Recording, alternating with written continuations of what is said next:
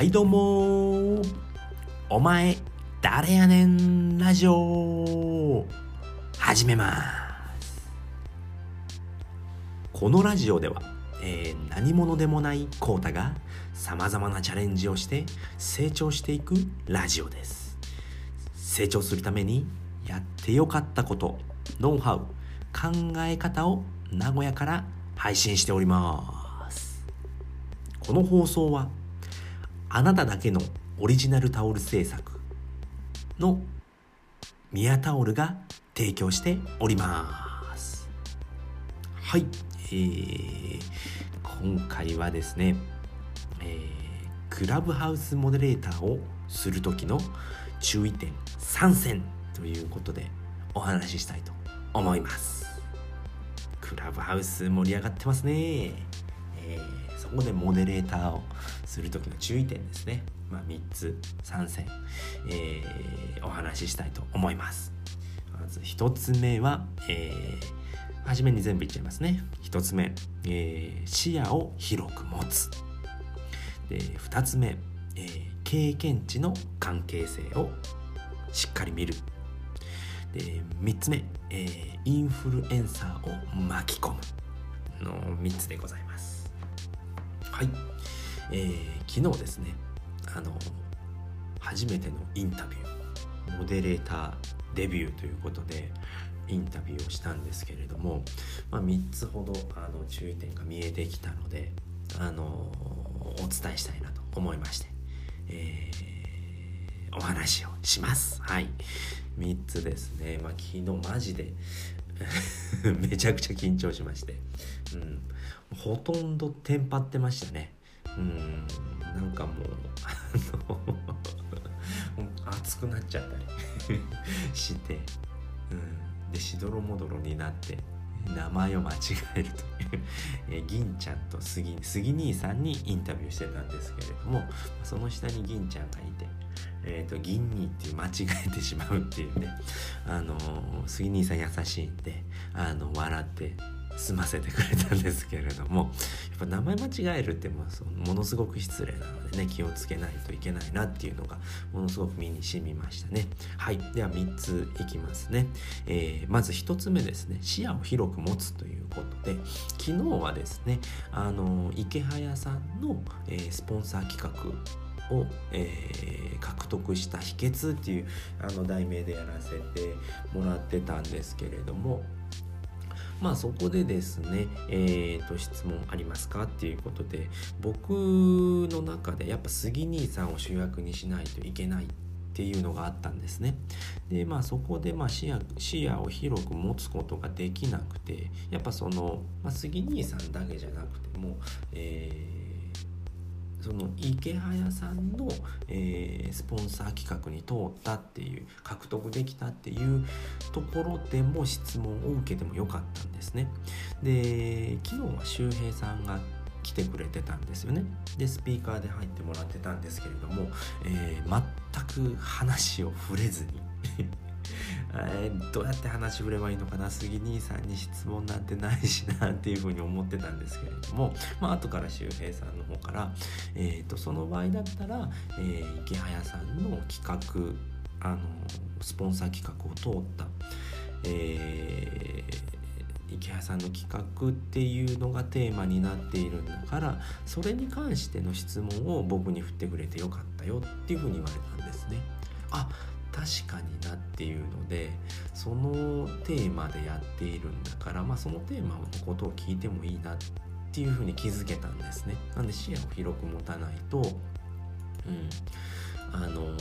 たいないことをしてるんですよね。やっぱりインフルエンサーの人まあこれ3つ目のあれなんですけれどもなんでその視野を広く持つってことですよね。でそのやっぱ周平さんを巻き込むことによってやっぱ聞きに来る人っていうのは増えますよね。うん、でその前に、え、ちょうど池早さんと学さんの対談をやってまして2時間ほど前ですかねでやってたのででそこで周平さんは司会をしてたんですね。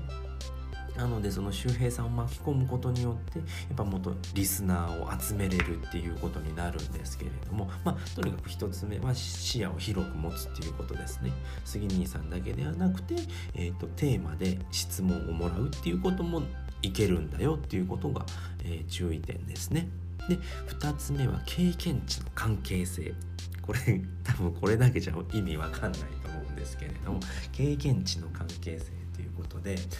うんとそのそこでですね僕はやっぱ杉兄さんに、えーと「質問ありますか?」っていう振り方しか思いつかなかったんですね周平さんに対して。そうなってくると、えー、その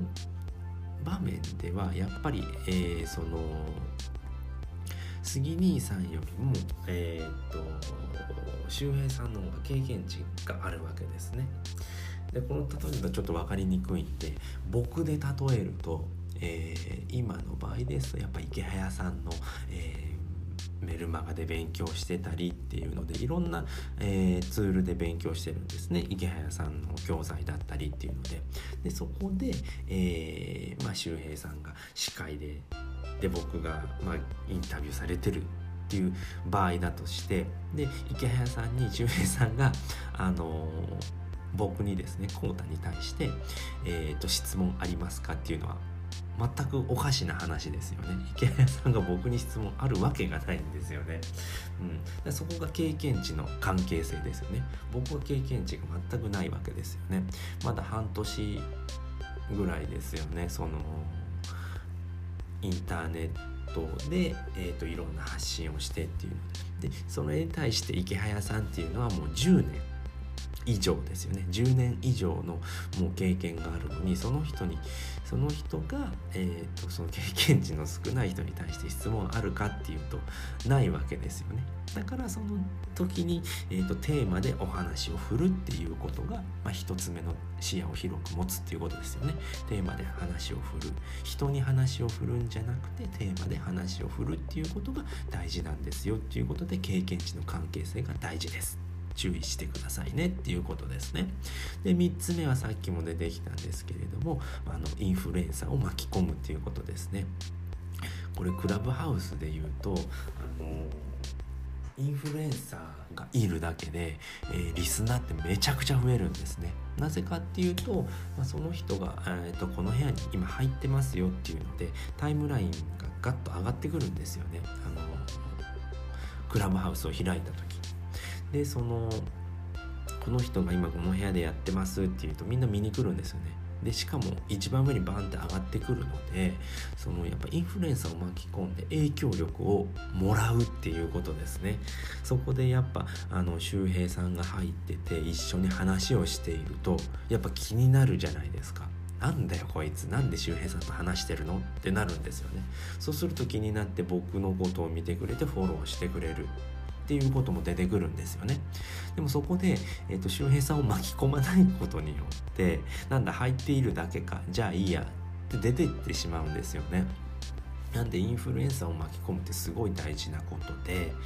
で昨日はもう僕話触れなかったんでめちゃくちゃもったいないことをしたなって思って